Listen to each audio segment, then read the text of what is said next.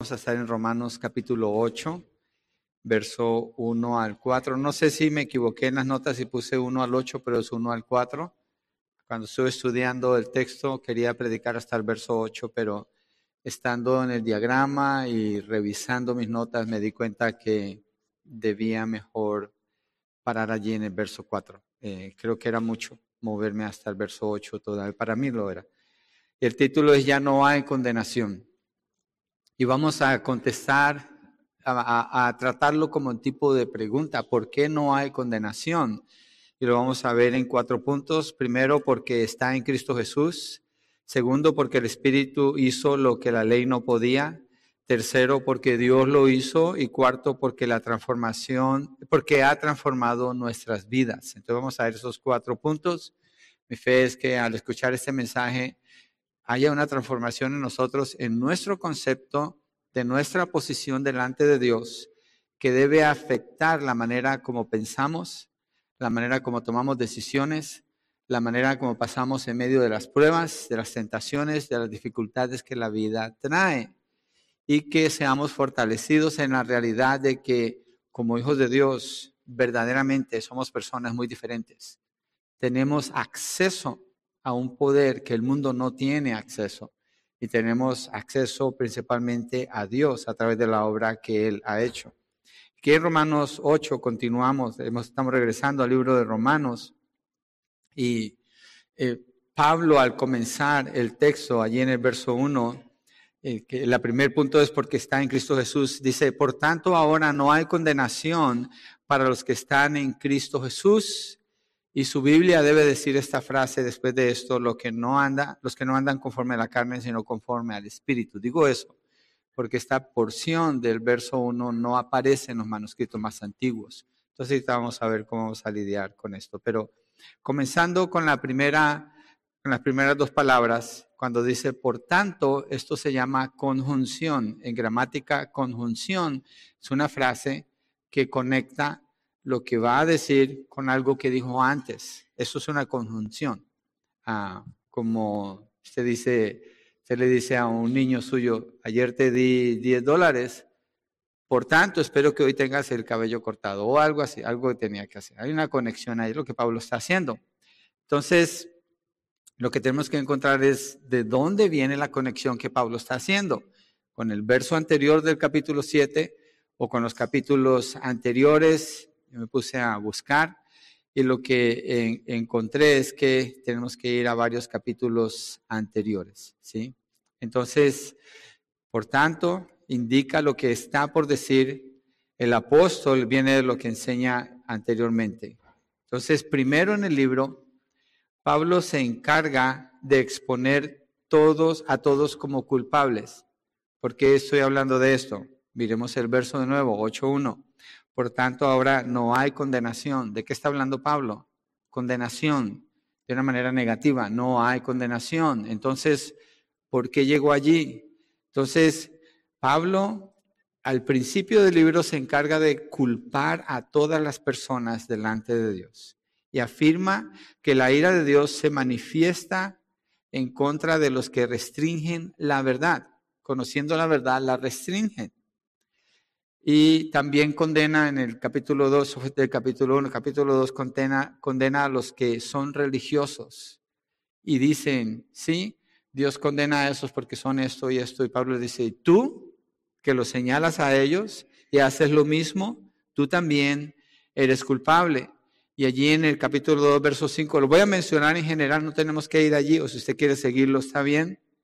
Dice que eh, por no arrepentirse, están acumulando ira para el día de la ira. Después en el capítulo 3, verso 10, afirma, no hay justo ni aun uno. Todos han pecado contra Dios. Romanos 3:23 dice, todos han pecado contra Dios y han sido destituidos o quitados o no alcanzan la gloria de Dios, no tienen alcance. En el 3.19 dice que la ley es para los que están bajo la ley, para que conozcan el pecado y sean hallados culpables. Entonces, culpa, culpa, culpa, culpa. Todas las personas, dice Pablo, nacen en pecado y son dignas de muerte y no hay excepción para ninguna persona. No existe nadie inocente delante de Dios. Entonces, yo me pregunto, revisando lo que él ha enseñado hasta allá, ¿qué hay para cada persona de acuerdo con sus propias obras?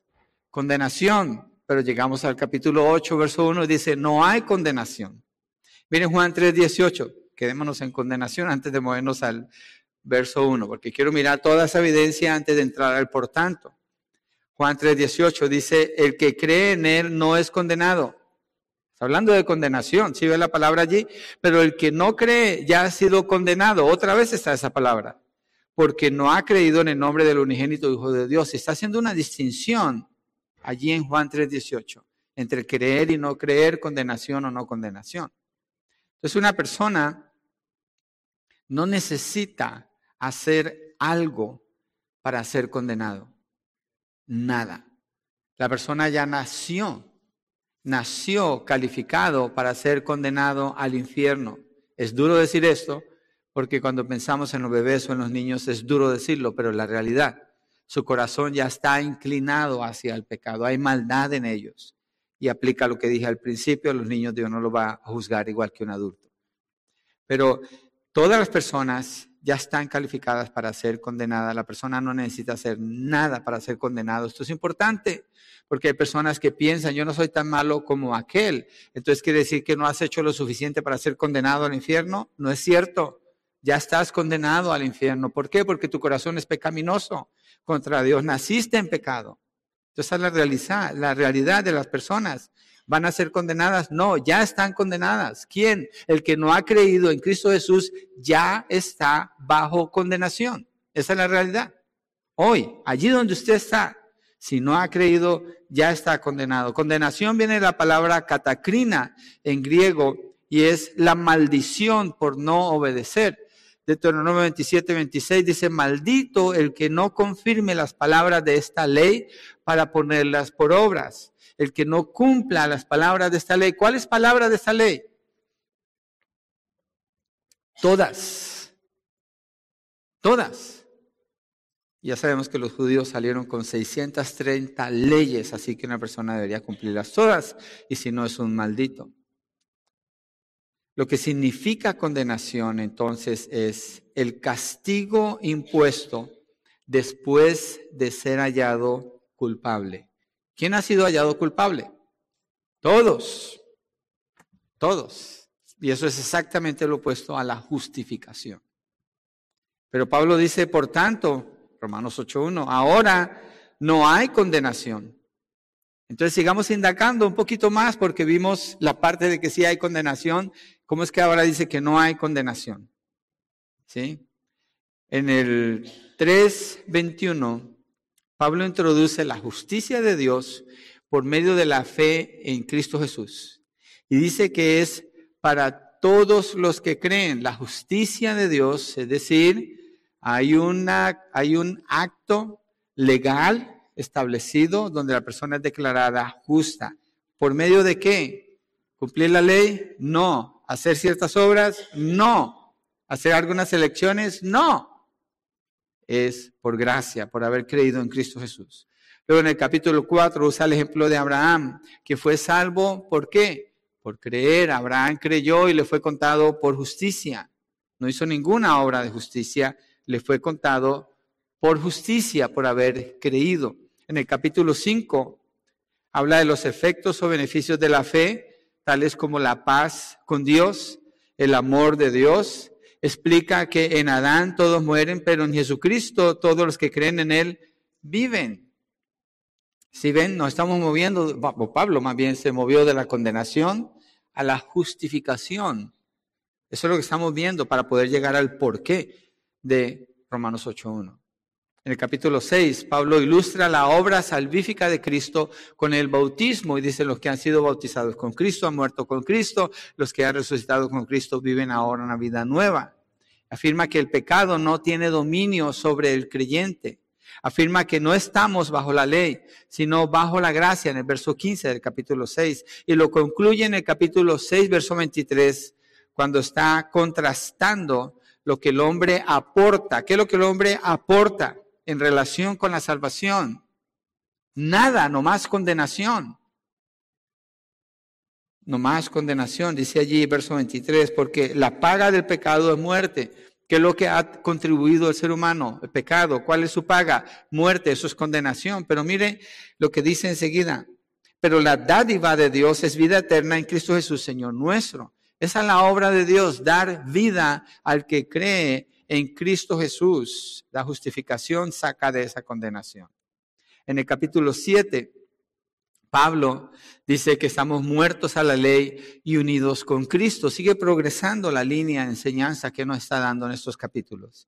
Y continúa entonces presentando la realidad de la lucha que el creyente encuentra a diario. ¿Con qué? Con el pecado pero ya fue liberado, ya no está bajo la esclavitud del pecado, sí es cierto, ya no está bajo la esclavitud de la ley, sí es cierto, pero resulta que en su cuerpo habita el pecado, la parte no redimida de su ser, allí habita el pecado y se encuentra con esa lucha diaria, una lucha porque el pecado mora en él. ¿Cómo está el pecado? El pecado ya ha sido, se le ha sido quitada la autoridad. Acuérdense la ilustración de un gobernante maligno un, como un emperador malo o alguien así, un, alguien que abusa del pueblo. Es quitado del poder, pero resulta que no lo matan. Allí anda. No tiene ese poder, no tiene esa autoridad, pero por allí anda. Así es el pecado, allí anda. Y si se le da espacio, como la postura de esa persona es la maldad y el abuso, lo va a hacer de nuevo. El pecado allí anda. Y si el creyente no lucha la lucha que tiene que pelear en el espíritu, entonces el pecado va a salir y tomar ventaja contra él o contra ella. Pero ya no somos esclavos del pecado. Está presente, pero no somos esclavos. En la realidad de, esta lucha, Pablo la concluye en el capítulo 7 con los versos 24 y 25. Quiero leer esos dos versos. Dice, miserable de mí, ¿quién me libertará de este cuerpo de muerte? Gracias a Dios por Jesucristo nuestro Señor o Señor nuestro. Así que yo mismo, por un lado, con la mente sirvo a la ley de Dios, pero por el otro, con la carne, a la ley del pecado. Está hablando de esa distinción que hay allí, pero él se presenta como un hombre libre. ¿Por qué? Porque dice, gracias sean a Dios por Jesucristo, Señor nuestro.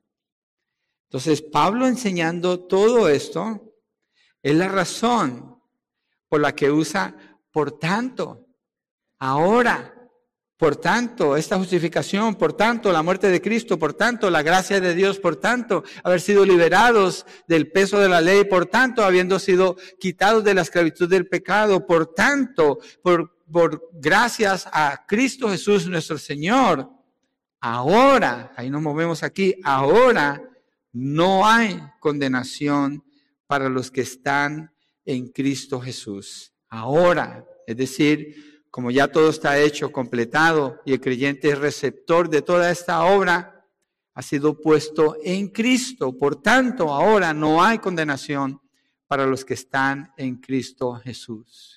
Mi pregunta para usted en este punto es, ¿está usted en Cristo Jesús? Usted debe saberlo si hay evidencia en usted. Y Pablo se mueve más en esto en este capítulo. Pero aquí ha habido un quiebre, una separación con lo que antes eran los que estaban sin Cristo. Estaban en sus pecados, pero ahora están en Cristo Jesús.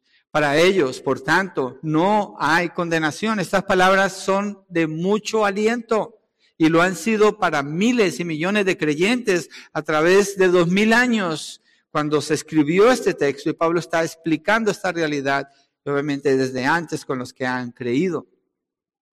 Son de mucho ánimo, porque todavía tenemos que lidiar con el pecado porque todavía tenemos que lidiar con las dificultades, con los problemas, porque todavía es posible que hayan sentimientos de culpabilidad. Tenemos que lidiar con todas estas cosas y estas palabras. Por tanto, ahora no hay condenación. No es simplemente decir, soy libre, pero ¿por qué eres libre? Yo no tengo condenación. ¿De dónde la sacas? ¿De dónde sacas que no tienes condenación? Todo lo que hemos visto en los capítulos anteriores indican que así es, porque Pablo expone la obra del Señor Jesucristo a favor del creyente. Entonces, usted seguramente, si está en Cristo Jesús, se encuentra con dificultades en su vida. Tiene áreas en particular donde tiene más dificultad o más, más debilidad para superar esto y se encuentra que es una lucha para usted. Pero, aún así, no hay condenación para usted en lo absoluto. Cero condenación. Si es que usted está en Cristo. La diferencia es si usted está en Cristo. El creyente no espera ni juicio ni castigo de parte de Dios, porque para él o ella no hay condenación. No hay condenación. Y esto no es porque haya hecho algo que lo lleve a esta condición, sino porque ahora está en Cristo Jesús. Por eso Pablo dice, por esto o por tanto, ahora no hay condenación. ¿Qué tipo de personas son estas? Los que están en Cristo Jesús. Son estas personas. Estas personas son los que llamamos los creyentes.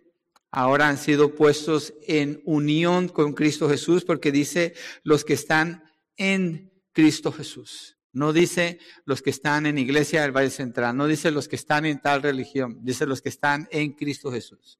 Usted puede estar aquí, pero no estar en Cristo. La diferencia no la hace este lugar, no la hace esta iglesia, no la hace el grupo con que usted se junta, la hace Cristo Jesús.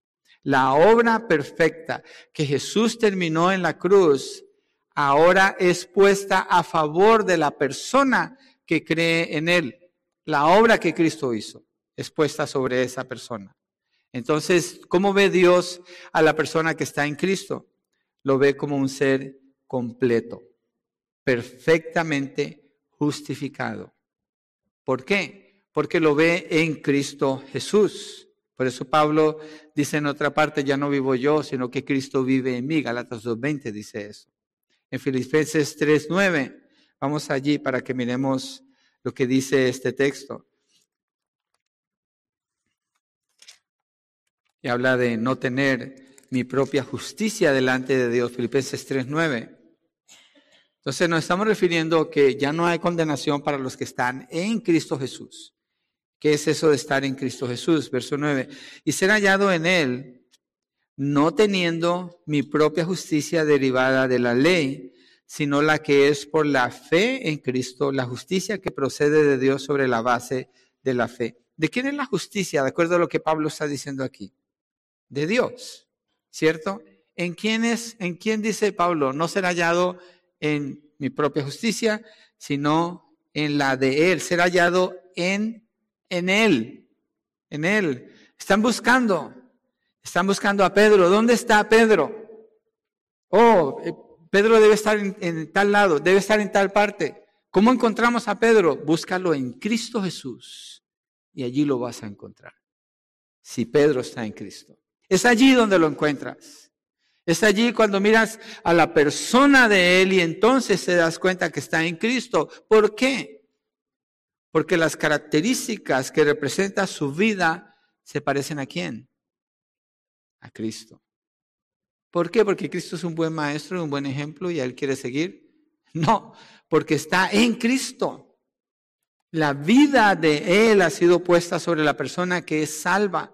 Por eso Pablo dice, ser hallado en Él, no teniendo mi propia justicia derivada de la ley, sino la que es por la fe en Cristo. Esta persona creyó en Cristo. Y dice la justicia que procede de, Dios sobre la base de la fe, no de mis obras, sobre la base de la fe. Entonces, no hay condenación para el que está en Cristo. Si hubiera algo de condenación para una persona que está en Cristo, Dios tuviera que condenar a Jesucristo y eso es imposible. Porque Jesucristo es santo. Él es el Hijo de Dios. Y usted, si ha creído y está en Cristo, entonces Dios lo trata como trata a su Hijo Jesucristo. Dios lo ama como Él ama a su Hijo Jesucristo. Dios lo ve a usted como si usted hubiera hecho toda la obra que Cristo hizo. Eso significa estar en Cristo. Va más allá de decir yo voy a una religión o yo soy cristiano. Hay miles que dicen que son cristianos hoy en día. viven como el diablo, no están en Cristo. Están engañados, no están en Cristo. Una persona que está en Cristo se nota su vida porque no es una vida común y corriente, no es una vida sin poder, no es una vida sin victoria, es una vida donde se manifiesta la vida de Cristo. Y para ellos no hay condenación. Pablo abre esta sesión que estamos estudiando con esta declaración, no hay, regresemos ahí a Romanos 8.1, no hay condenación para los que están en Cristo, pero quiero que miren, acompáñenme al final del mismo capítulo, en los versos 38 y 39, la persona que puso los capítulos, porque la Biblia no se escribió con capítulos ni versículos, eran escritos de largo, hizo la, hizo la diferenciación muy buena aquí. Miren versos 38 y 39. Porque estoy convencido de que ni la muerte, ni la vida, ni los ángeles, ni principados, ni lo presente, ni lo porvenir, ni los poderes, ni lo alto, ni lo profundo, ni ninguna otra cosa creada nos podrá separar del amor de Dios que es en Cristo Jesús, Señor nuestro. No hay separación. ¿Por qué? Porque no hay condenación. ¿Por qué? Porque ya han sido justificados. ¿Por qué? Porque Cristo hizo esa obra justa delante de Dios para darnos esa libertad y hemos creído en Él, entonces estamos en Cristo, Dios nos mira en Cristo, por tanto no hay condenación. Entonces, esto dice que el creyente es completamente libre, no espera condenación, ninguna condenación, cero condenación. Para el creyente no hay condenación. La persona que está en esta condición porque está en Cristo es verdaderamente libre. No tiene que luchar para ganarse esa libertad. No tiene que buscar algún crecimiento para entonces encontrar esa seguridad. No tiene que buscar nada en sí mismo, sino que se le ha sido dado por la gracia de Dios y ha sido arrancado del reino de las tinieblas y puesto en el reino de Dios, el reino de luz en Cristo Jesús, cuando antes era por naturaleza hijo de la ira de Dios, ahora es un hijo de Dios. Está en Cristo Jesús, es completamente libre. Libre, acuérdese de esto, usted no tiene que hacer nada para alcanzar esta libertad. Es más, usted nunca hubiera podido hacer absolutamente nada para alcanzar esta libertad. Es más, usted nunca jamás hubiera anhelado tan siquiera hacer algo para alcanzar esta libertad. Su motivación hubiera sido completamente fuera de esta dirección. Esta es una obra que Dios hizo, por tanto, ahora no hay condenación. Así es Dios. Así es el amor de Dios. Así es la gracia de Dios. Así es la bondad de Dios. ¿Qué lo hace posible? Pablo lo desarrolla aquí en el texto. Él lo desarrolla allí. Entonces, estamos de acuerdo que usted no logró esto, ¿cierto? Porque si usted lo logró, déjeme le digo, usted lo puede perder. Usted lo puede perder, si usted lo logró. Ahí están los que creen que la salvación se puede perder. Si se la ganaron, pues obviamente que la va a perder. ¿Quién es suficientemente bueno para decir que pueda conservar algo así o que pueda alcanzar algo así? Nadie. El único bueno es Cristo Jesús y Él pone su bondad, su justicia, su obra sobre el creyente, sobre el que cree en Él. Ok, ahí en el verso 1, acuérdese lo que dije al principio, leámoslo todo de nuevo. Dice, por tanto, ahora no hay condenación para los que están en Cristo Jesús, los que andan conforme a la carne, los que, perdón, no andan conforme a la carne, sino conforme al Espíritu. En la Biblia textual, si usted compara con la Biblia textual, dice así, ahora pues, ninguna condenación hay para los que están en Jesús el Mesías. Y ahí termina. No está en la siguiente parte. Parece que cuando se hicieron las copias de estos manuscritos, que no son los más antiguos, alguien agregó esta porción. Y esta porción les quiero mostrar dónde está, en el verso 4. Dice, para que el requisito de la ley se cumpliera en nosotros, que no andamos conforme a la carne, sino conforme al Espíritu. Son palabras repetidas. Cuando usted hace un esquema del texto y mira la conexión de las palabras, se encuentra que es exactamente la misma frase. Y los estudios muestran que parece que alguien agregó esta frasecita también allá. ¿Contradice el texto? No. ¿Daña algo en la interpretación?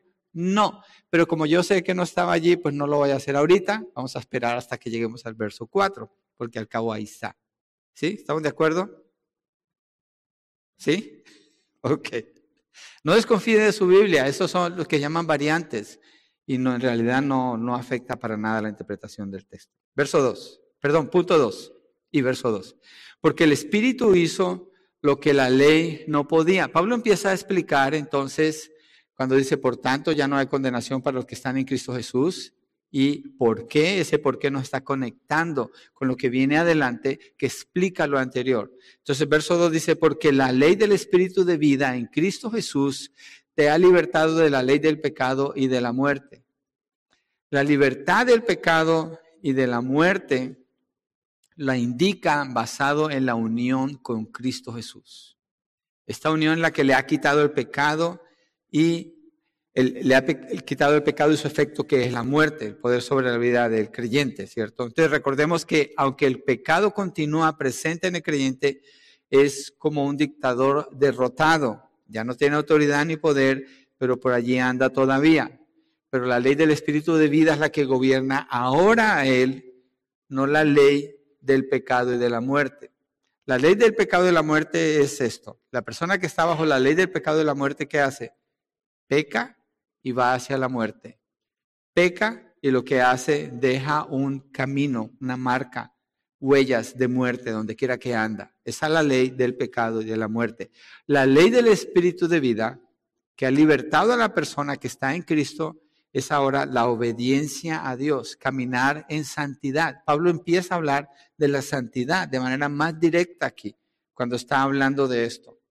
Entonces, libertados de la ley del pecado y de la muerte, se, refiere al poder que se imponía cuando usted no era salvo. ¿Por qué pecaba? Pues porque estaba bajo el poder de la ley del pecado y de la muerte. Pero ahora que es salvo, ya el pecado no domina su vida, no más, aunque anda por allí. No olvidemos esto, porque no estamos declarando, oh, ya, ya soy salvo, ya soy justificado, ya nunca más voy a pecar, eso es falso. Juan dice, el que diga que no tiene pecado es un mentiroso, hacia Dios mentiroso. Entonces ahora hay libertad porque la ley del Espíritu de vida en Cristo Jesús te ha libertado. Es decir, ahora hay otra ley que gobierna. ¿Cuál es esa ley?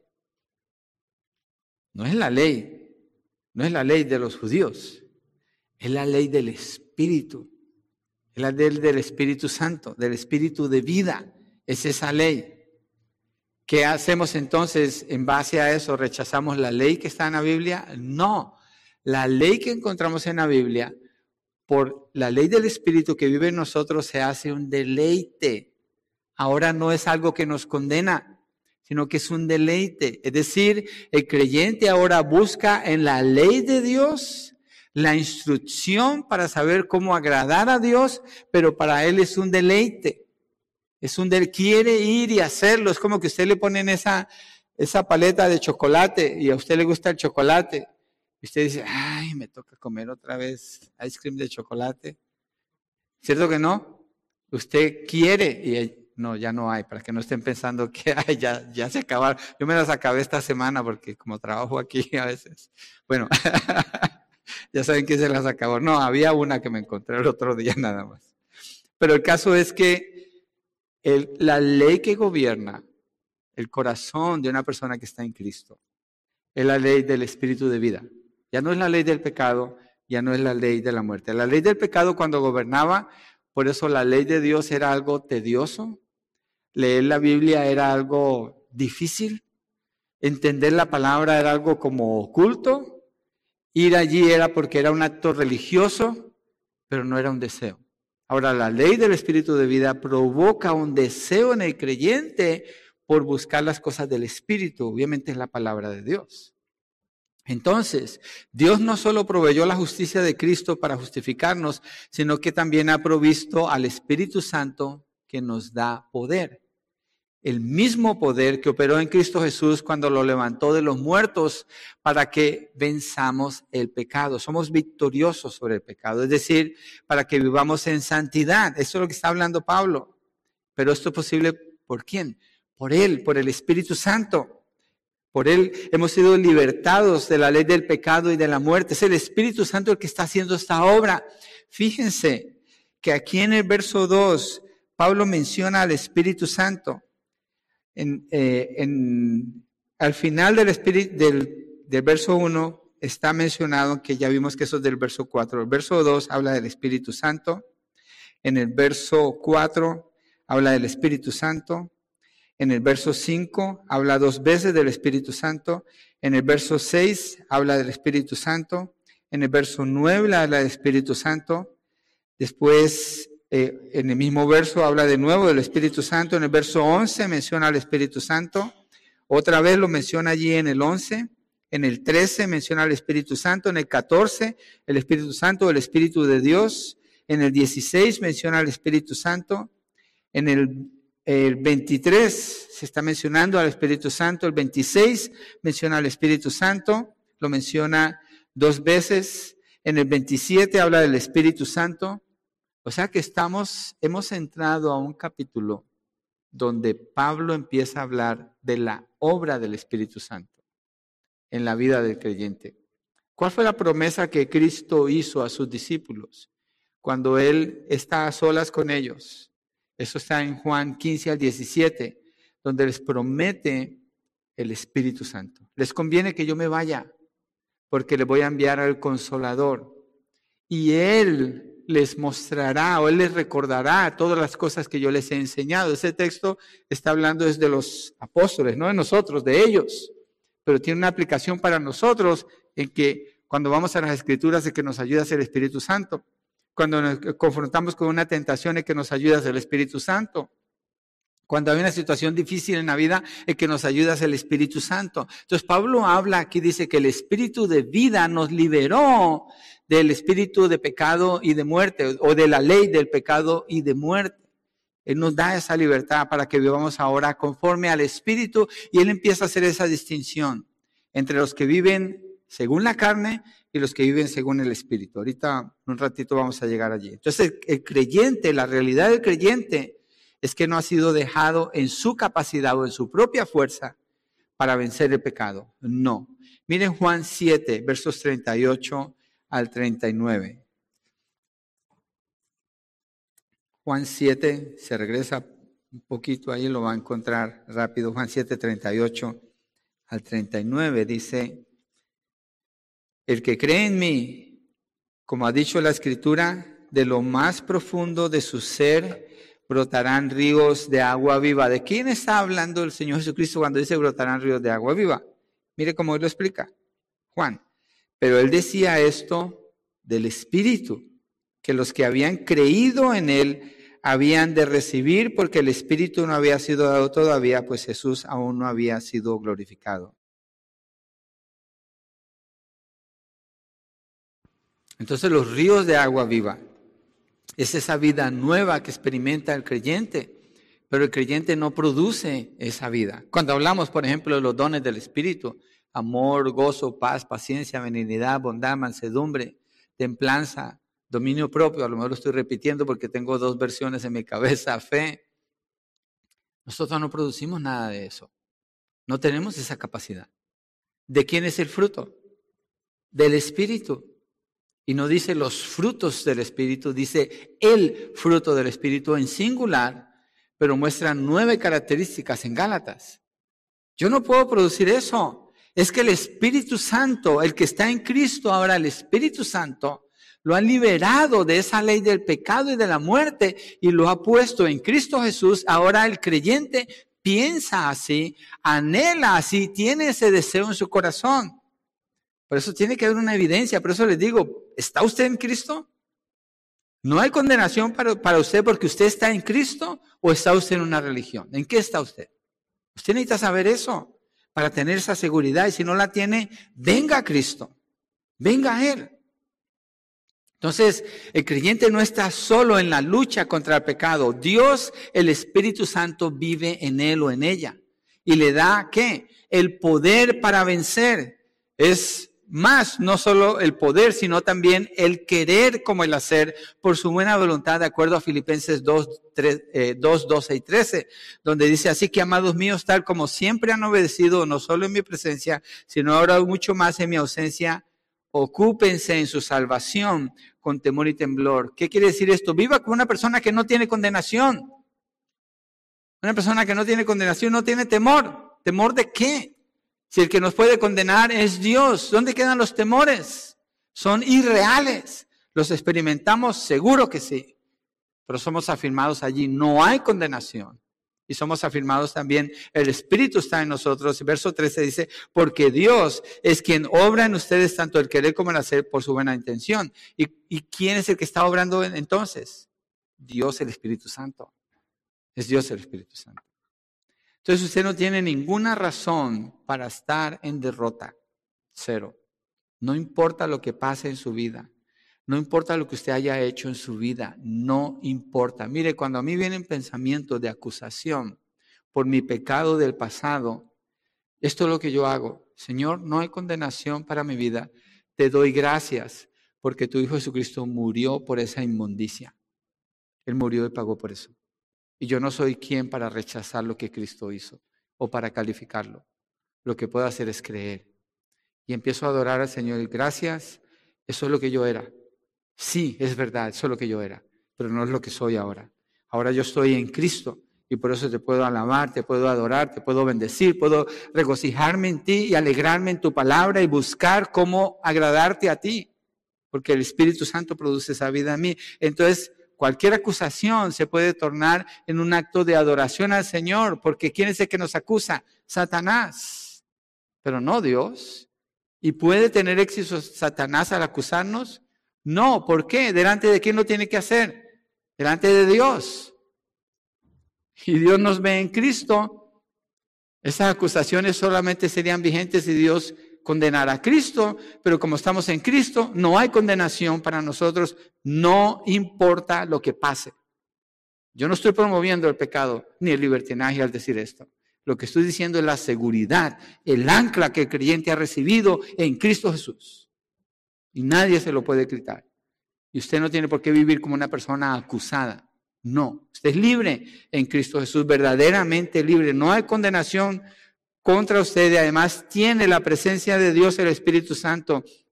Tiene todo el poder del Espíritu Santo a su disposición para que venza el pecado, para que triunfe en medio de las pruebas. Usted no tiene, mire, usted no tiene que convencer a Dios de nada. No se preocupe.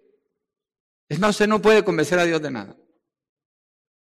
Usted es una persona aceptada, completamente, amada, completamente, justificada. La obra de Cristo fue puesta sobre usted. ¿Qué es lo que tiene que hacer? Creer. La palabra no nos pide otra cosa, creer. Y si cree, ¿qué es lo que va a hacer? Va a obedecer. ¿Por qué? Porque tiene el Espíritu de Dios y la palabra de Dios y su ley es un deleite para usted. La va a buscar y va a querer vivir de acuerdo a esa guía que Dios le da. Porque es una persona libre. A mí se me hace, mire hermano, por eso no pude predicar eh, continuar hasta el verso 8, se me hace fascinante, fascinante estudiar este texto, ver la afirmación que Pablo está haciendo, lo, que esto significa para la vida del creyente. Por eso el creyente puede vivir una vida diferente. Yo me acuerdo hace años, aquí es una ilustración, bueno, pero llegué al, trabajo, trabajaba en shop.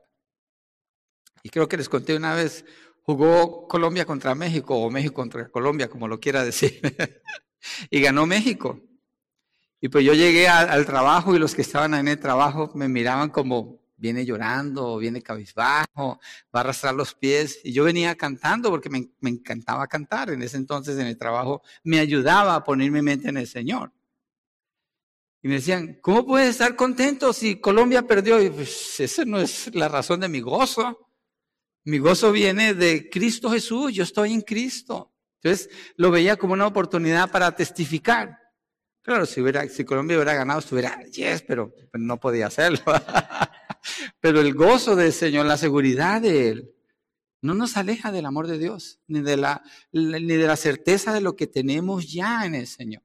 Nada lo va a cambiar, nada.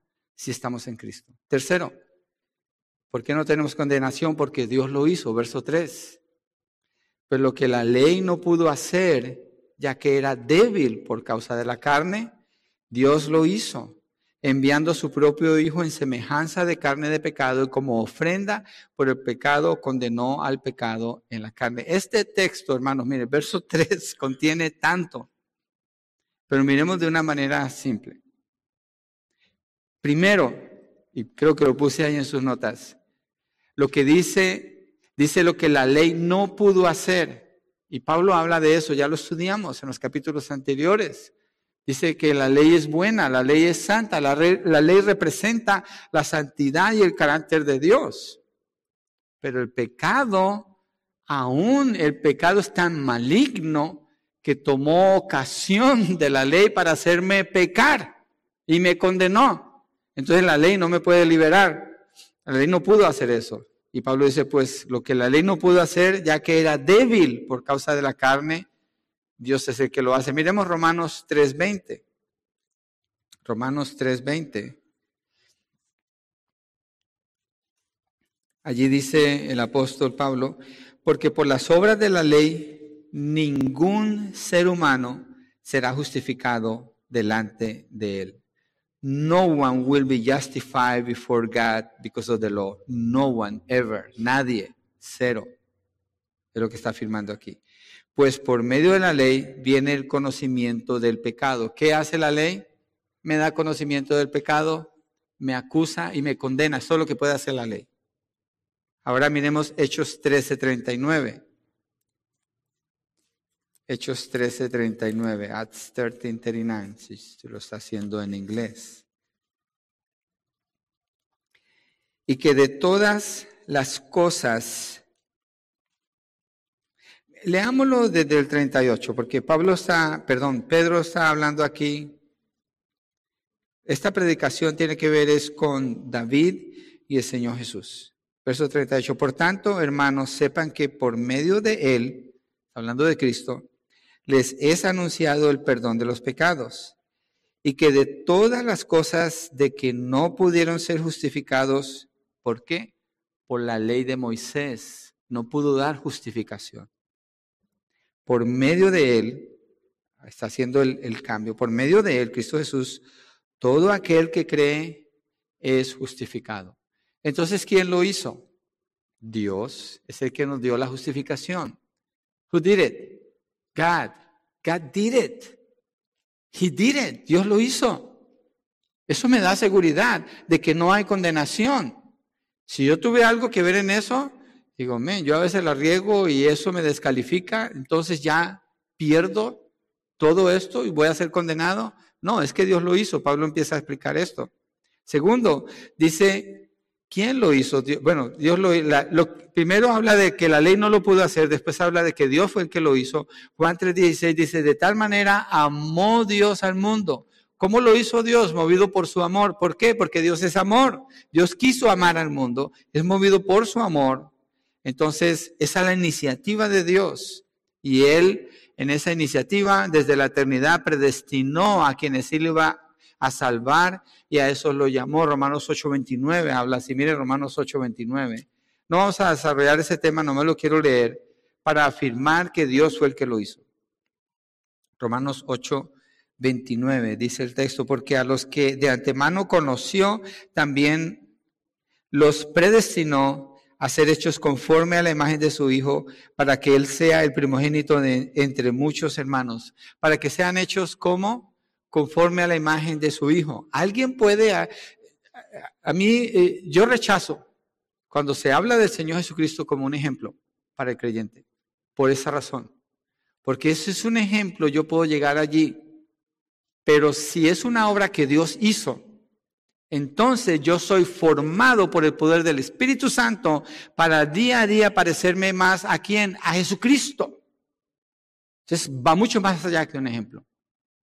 Lo que está hablando la obra de Dios es, Él está transformando el carácter del creyente a través de las circunstancias en su vida y por la obediencia a su palabra con el poder del Espíritu Santo para que día a día se parezca más a Cristo Jesús. Es lo que dice el texto aquí.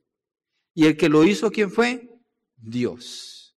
No es la ley, no es la religión, no es nada de eso, es Dios. Tercero, ¿cómo lo hizo? Enviando a su propio Hijo en semejanza de carne, de pecado, y como ofrenda por el pecado condenó al pecado en la carne. Juan 1.14 dice acerca de esto, miremos allí en Juan 1.14, cuando habla de la humanidad del Señor Jesucristo, porque dice que, ¿cómo lo hizo Dios? Enviando a su propio Hijo. Dándonos una ley para que entonces fuéramos transformados. No, eso solamente condenó a Israel enviando a su propio Hijo, en semejante de cárcel. De carne 1.14 dice, el verbo, Jesucristo, se hizo carne, o sea, tomó forma de hombre, y habitó entre nosotros, y vimos su gloria, gloria como del unigénito, unigénito del Padre, lleno de gracia y de verdad. Entonces, Él envió a su Hijo en semejanza de carne de pecado. ¿Significa entonces que Jesucristo pecó? No, lo que significa es que cuando veían al Señor Jesucristo, lo veían como ver a una persona como nosotros. La gente que veía al Señor Jesucristo no veía su gloria.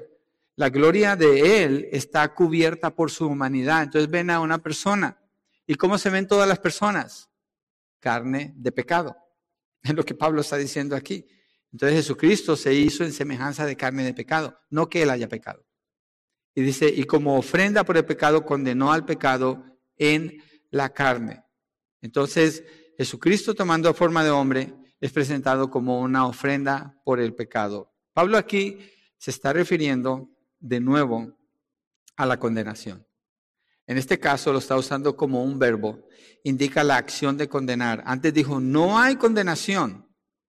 Aquí dice, condenó al pecado en la carne. Otra vez aparece esta palabra.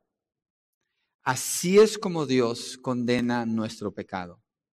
Y así es como nosotros no tenemos condenación, porque nuestro pecado fue condenado en Cristo, que tomó la semejanza de carne de pecado y fue ofrecido, fue dado como una ofrenda por el pecado. Entonces, en Él, que tomó la forma de nosotros, Dios castigó nuestros pecados, Dios lo condenó a Él, condenó el pecado en Él para no condenarnos a nosotros, por eso no hay condenación para los que están en Cristo Jesús.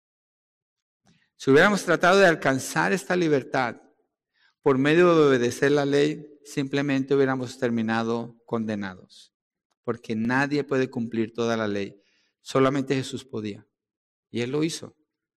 Por eso toma la forma de hombre, obedece como un hombre todos los requerimientos de la ley sin excepción.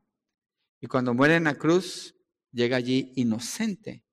Toma el pecado, las faltas de nosotros y Dios condena. Allí está la condenación. Por eso, para el que está en Cristo, no hay condenación. ¿Por qué? Porque Cristo tomó la condenación. Él la quitó. Dios ahí condenó nuestros pecados. Es cuando dice condenó al pecado en la carne. Condenó al pecado en la carne. Mire Romanos 6, 6. Pablo dice, sabemos esto que nuestro viejo hombre fue crucificado con Cristo para que nuestro cuerpo de pecado fuera destruido o que pierda el poder el pecado, a fin de que ya no seamos esclavos del pecado. La condenación sucedió allí en la cruz. ¿Algo de nosotros fue condenado en la cruz? Sí, exactamente, nuestros pecados, al haber creído en Cristo Jesús. Eso fue lo que sucedió allí. Por eso ahora no hay condenación. Y Pablo está explicando todo este proceso, cómo funciona, cómo es que esto es posible ahora en el creyente. Y aquí es donde nos movemos al verso 4 entonces el verso 4 cobra sentido. Y este es el punto 4. Porque ha transformado nuestras vidas. De Romanos 8 dice, para que el requisito de la ley se cumpliera en nosotros, que no andamos conforme a la carne, sino conforme al Espíritu. Y en esta porción, la ley es varias veces mencionada. La ley del Espíritu, la ley del pecado, la ley de la muerte, pero en este caso Pablo está hablando de la ley de Dios, la ley que hay que obedecer, la ley que él estableció para que se obedezca, para vivir en santidad. Y dice, para que el requisito de la ley se cumpliera en nosotros. Nosotros hemos cumplido la ley de Dios. Tengo un billete de 500 dólares que no lo he podido regalar. Hace años cargo este billete. Y de vez en cuando pregunto si alguien puede llenar este requisito, se lo regalo. Voy allí y se lo regalo. ¿Quién de ustedes ha cumplido toda la ley de Dios? Ok, lo vuelvo a guardar, ahí lo voy a dejar entonces. Esa es la realidad. ¿Quién de nosotros? Nadie. Y el verso 4 dice, para que el requisito de la ley, pero es que era un requisito que la ley se cumpliera. Entonces se cumplió en Cristo Jesús. Se cumplió fue en Cristo Jesús. Entonces, para que el requisito de la ley se cumpliera en nosotros, lo dice después de hablar de la obra de Cristo, que no andamos conforme a la carne, sino conforme al Espíritu. Entonces el requisito de la ley se cumple en nosotros, sí o no. Aquí no ofrezco los 500 dólares porque aquí todos vamos a, tenemos que decir que sí. Sí, el requisito de la ley se cumple en todos nosotros. ¿Por qué? ¿Porque nosotros la cumplimos? No, porque Cristo la cumplió. Acuérdese, no hay condenación para el que está en Cristo. Todo lo que Cristo hizo está a su favor si usted está en Él. Y Jesucristo obedeció la ley en su totalidad, es decir, hizo siempre la voluntad de Dios. Por eso es que el requisito se cumple en nosotros y no hay condenación. Y esto es verdad en nosotros, dice ahí el verso 4, que está la parte que fue agregada al verso 1, pero ahorita lo vamos a ver aquí.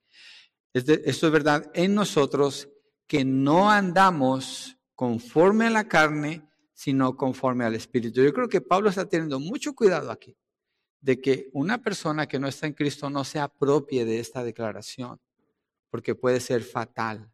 Pensar que tiene los beneficios de no tener condenación siendo que no está en Cristo.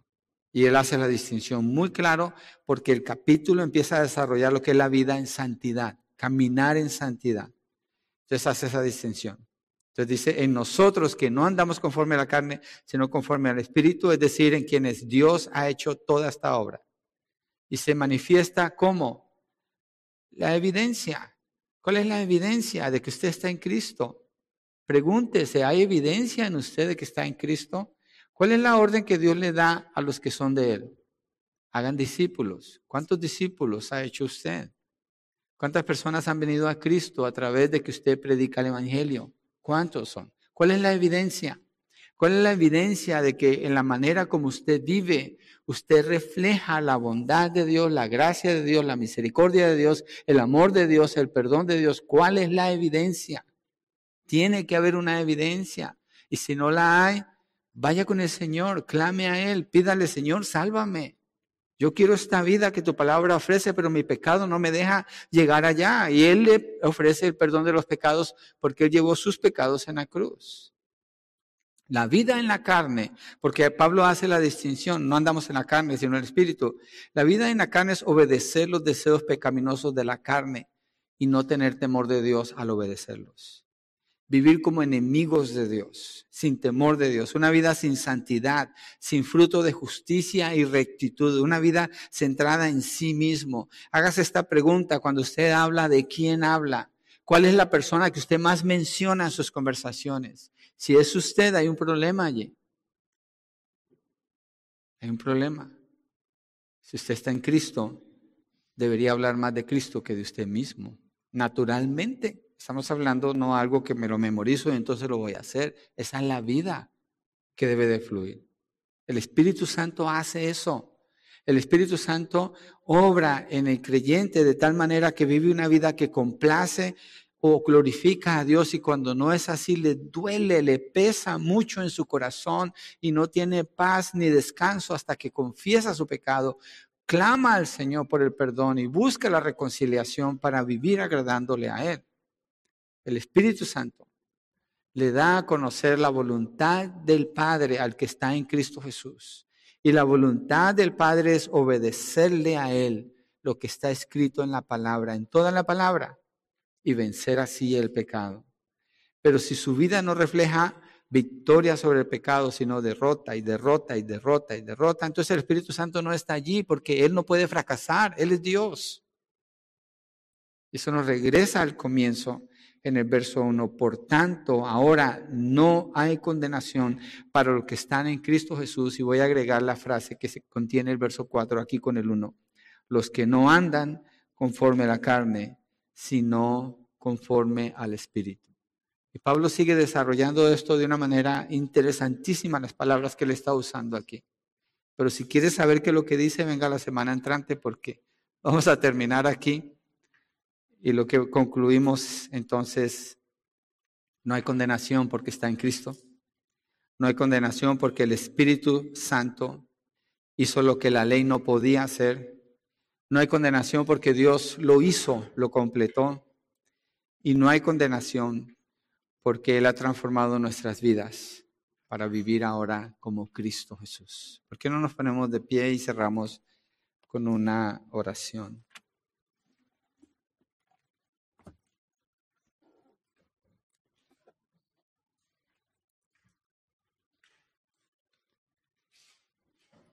Para el que está en Cristo todas las cosas son nuevas, dice Pablo en 2 de Corintios 5, 17. Señor, gracias. Y esta parte nueva, fascinante, maravillosa, es que no hay condenación.